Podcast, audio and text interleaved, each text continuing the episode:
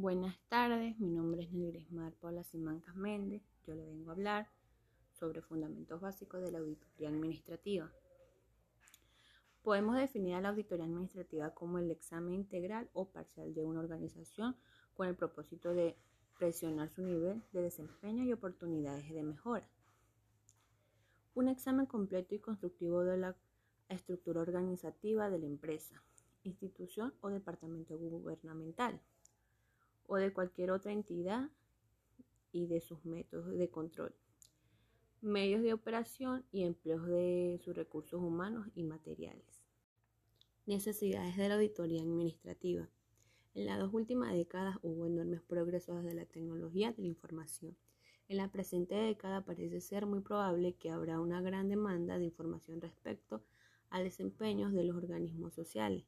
La auditoría tradicional se ha preocupado históricamente por cumplir con los requisitos de reglamento y de custodia.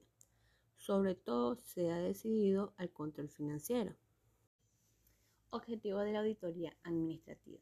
Entre los objetivos prioritarios para instrumentarla de manera consciente tenemos los siguientes. De control, destinados a orientar los esfuerzos en su aplicación y poder evaluar el comportamiento organizacional en relación con estándares preestablecidos.